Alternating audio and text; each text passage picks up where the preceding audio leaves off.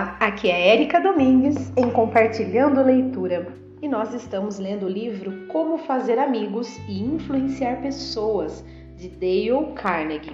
Esse já será o terceiro áudio e nós vamos dar continuidade. Eu vou até reler um trecho anterior para a gente compreender do que se trata, né? Nós estamos no capítulo 1 e nós vamos dar continuidade e finalizar esse capítulo hoje.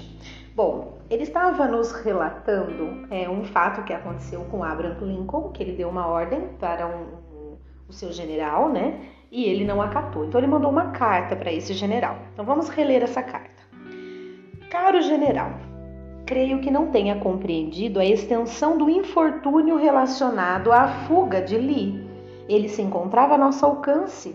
E se tivéssemos apertado o cerco, somando-se a isso nossos recentes sucessos, teríamos encerrado a guerra.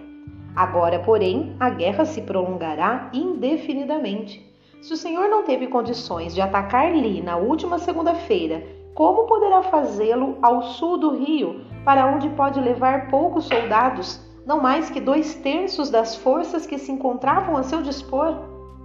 Não seria razoável ter essa expectativa, e não creio que tenha condições de realizar tanto. Sua grande oportunidade passou e estou imensamente perturbado por conta disso. Então, continuando. O que você acha que Meade fez ao ler a carta? Nada. Meade nunca a viu. Lincoln jamais a enviou. Ela foi encontrada entre seus papéis depois de sua morte. Meu palpite é, e isso é apenas um palpite, que depois de escrever, Lincoln olhou pela janela e disse a si mesmo: Um minuto talvez eu não deva ser tão precipitado. É muito fácil ficar sentado aqui na tranquilidade da Casa Branca e ordenar que me de ataque. Mas se eu estivesse em Gettysburg e tivesse visto todo o sangue que Meade viu na última semana, e se tivesse ouvido todos os gritos e gemidos dos feridos e dos moribundos, talvez também não estivesse tão ansioso para executar o ataque. Se eu tivesse o temperamento tímido de Meade, talvez fizesse o mesmo que ele.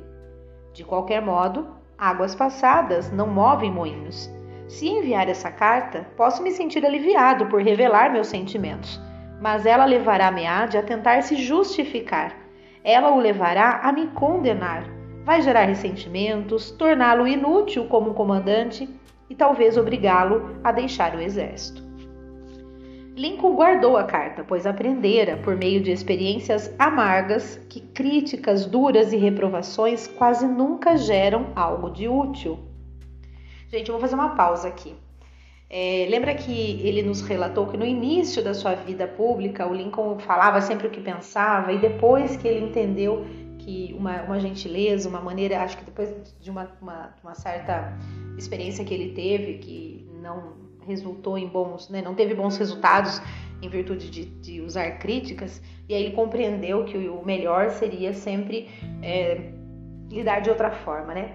E, e, aí ele tá nessa fase. Mas e essa carta, ela não tem nada de, de, de ofensivo, vamos dizer assim. Ele simplesmente é, cobra, né, e mostra para ele o quão ele ficou desapontado com o fato dele não ter seguido a ordem, mas em nenhum momento ele usou de baixo escalão ou né, de palavras de baixo escalão, então, é, enfim, ele não foi nem um pouco ofensivo nas palavras, porém ele estaria expondo na sua carta é, a sua indignação e isso realmente traria ressentimentos, por mais que não fosse ofensivo, traria ressentimentos. Então, olha só, mesmo a carta sendo tão bem escrita, ainda assim ele entendeu que aquilo poderia gerar ressentimentos, né? E ele se colocou no lugar do general é muito fácil para ele estar atrás de uma mesa, dar uma, uma ordem, que quem vai realmente é, é, agir está lá na linha de frente de, uma, de um ataque, de uma guerra, né? Olha que diferente, ele conseguiu se colocar no lugar e pensar dessa forma.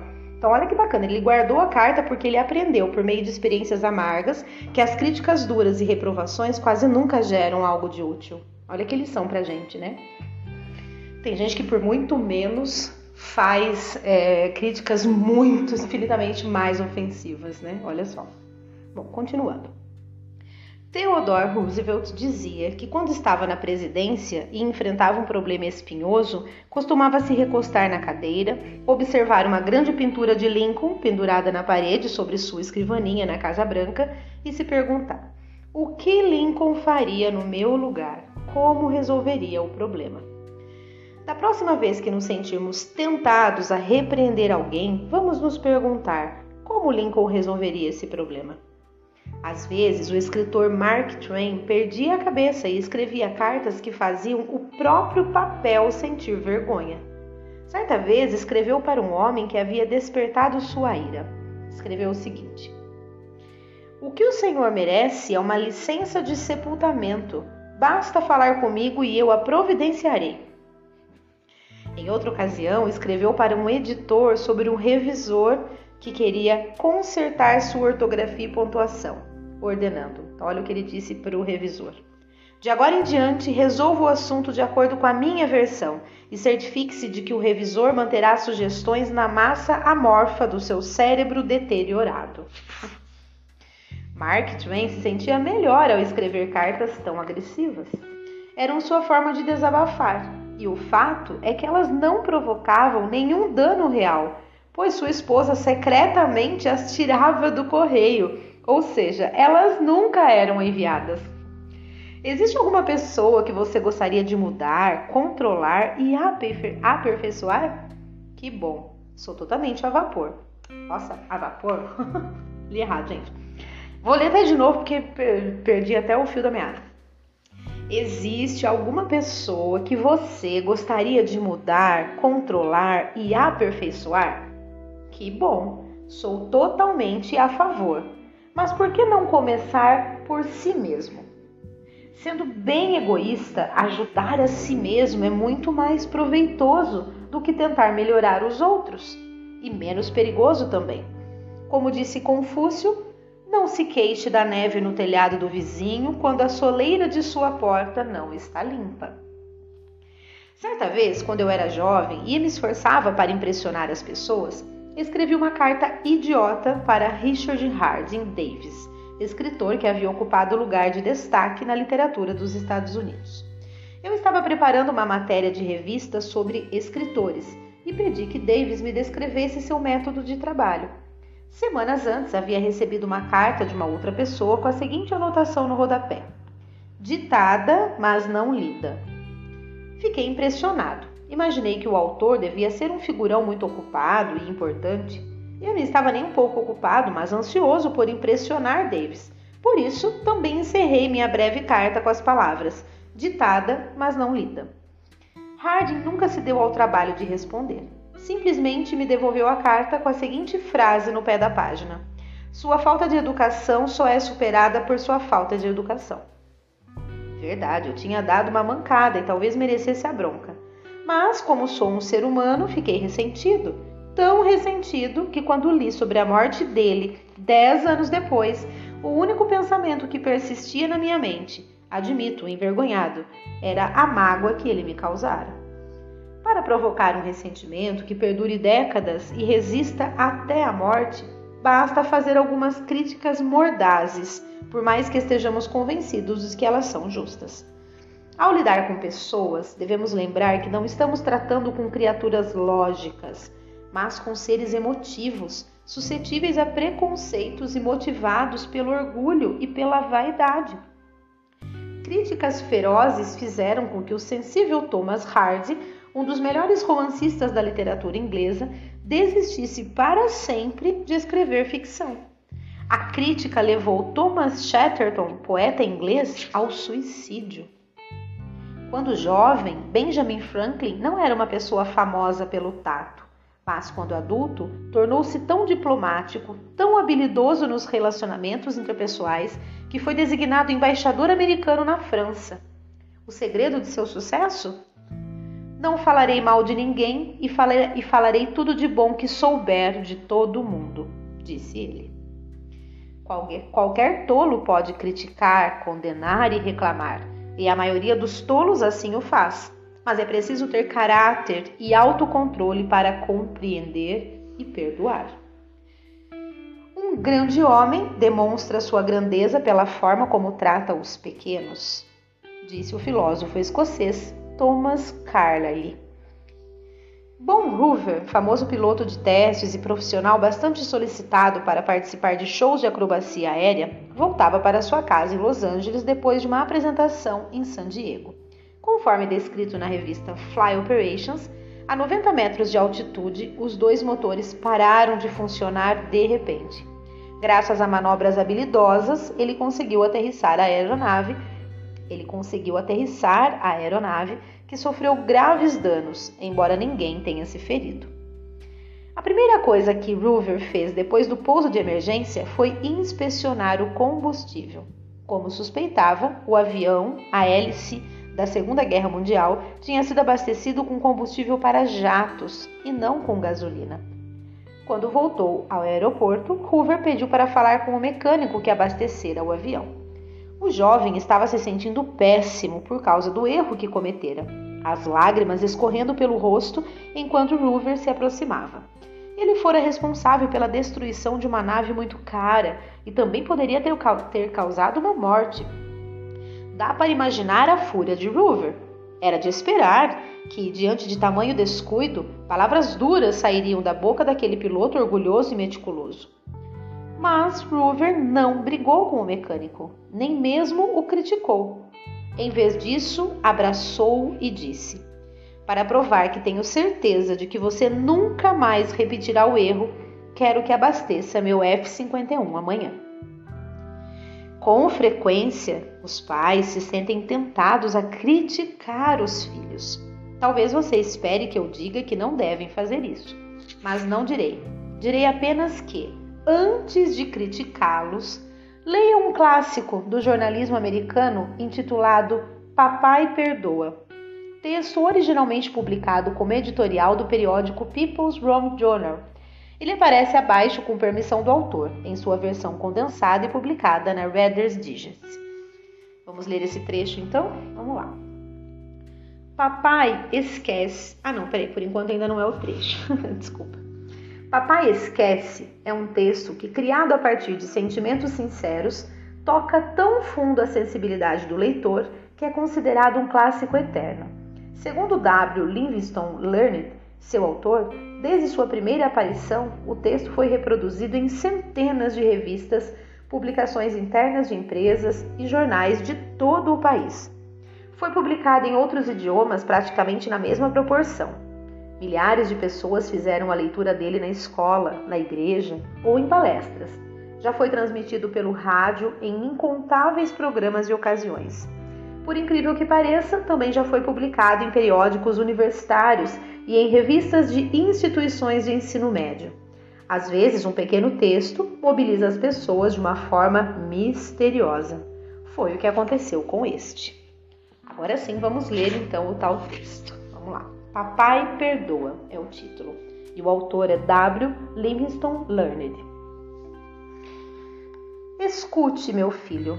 Estou falando enquanto você dorme, com sua mãozinha escondida debaixo do rosto, os cachinhos louros grudados na testa úmida. Entrei no seu quarto sozinho e sem fazer barulho. Minutos atrás, enquanto lia o jornal na biblioteca, fui tomado por uma sufocante onda de remorso. Sentindo-me culpado, vim até a cabeceira da sua cama. Andei pensando em algumas coisas, meu filho. Fiquei zangado com você Repreendi você enquanto se vestia para a escola porque mal enxugou o rosto com a toalha. Chamei sua atenção por não ter limpado os sapatos. Reclamei com raiva quando você jogou suas coisas no chão. Também me irritei no café da manhã. Você derramou a bebida, engoliu a comida, pôs os cotovelos na mesa, passou manteiga demais no pão. Fui lá fora brincar e quando saí para o trabalho, você virou para mim, acenou e disse: Tchau, papai. Eu franzi a testa e respondi: Endireite os ombros.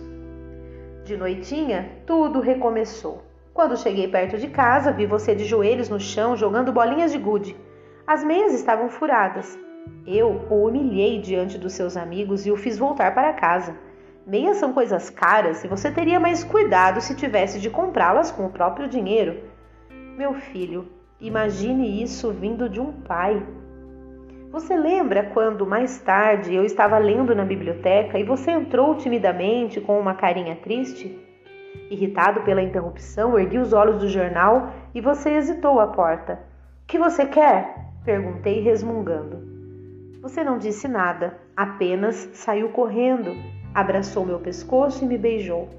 Seus bracinhos me apertaram com uma afeição que Deus fez desabrochar em seu coração e que nem tinha minha negligência, e que nem minha negligência foi capaz de fazer murchar.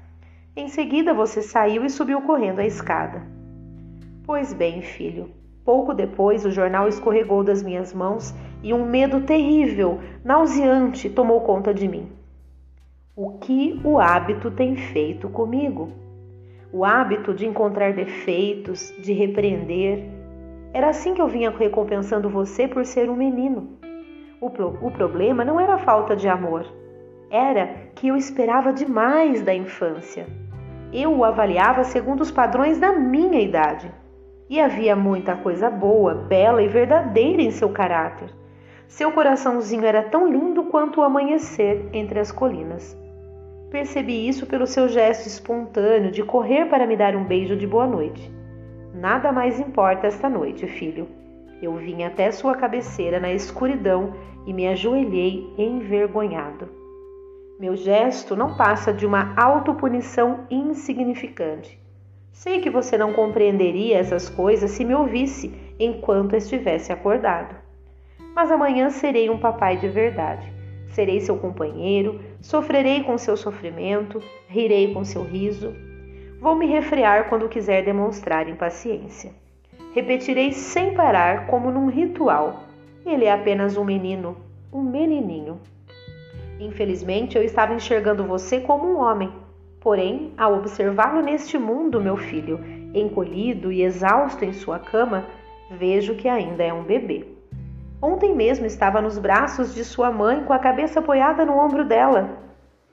Eu exigi demais de você, demais. E assim termina o texto, gente. Que lindo, né? Nossa, eu fiquei arrepiada, eu amei. Já veio mil coisas na minha cabeça. Eu tenho uma filha de 14 anos e pré-adolescente já, né? 14 anos já é adolescente. É, nossa, meu Deus, como que parece que a gente brinca, né? Que parece que respira para irritar a gente, né? Assim, mais ou menos isso. E tudo que faz acaba. Mas isso porque ela é uma menina de ouro, ela é maravilhosa. Mas a gente, como mãe, está sempre querendo corrigir e falar, e, e né? E, e, muitas vezes da forma errada, fazendo críticas que eu entendo que de repente isso seja um bloqueio, né, para ela. Então tudo que eu falo, ela não tá nem ouvindo, porque só o fato de eu estar criticando algo já é o bastante para ela dar, fazer aquele bloqueio mental, né? Eu creio. Bom, desculpa aí o desabafo no meio da leitura, mas também vou procurar fazer como esse pai, vou mudar. Acho que todos os pais têm algo a mudar, a melhorar, né?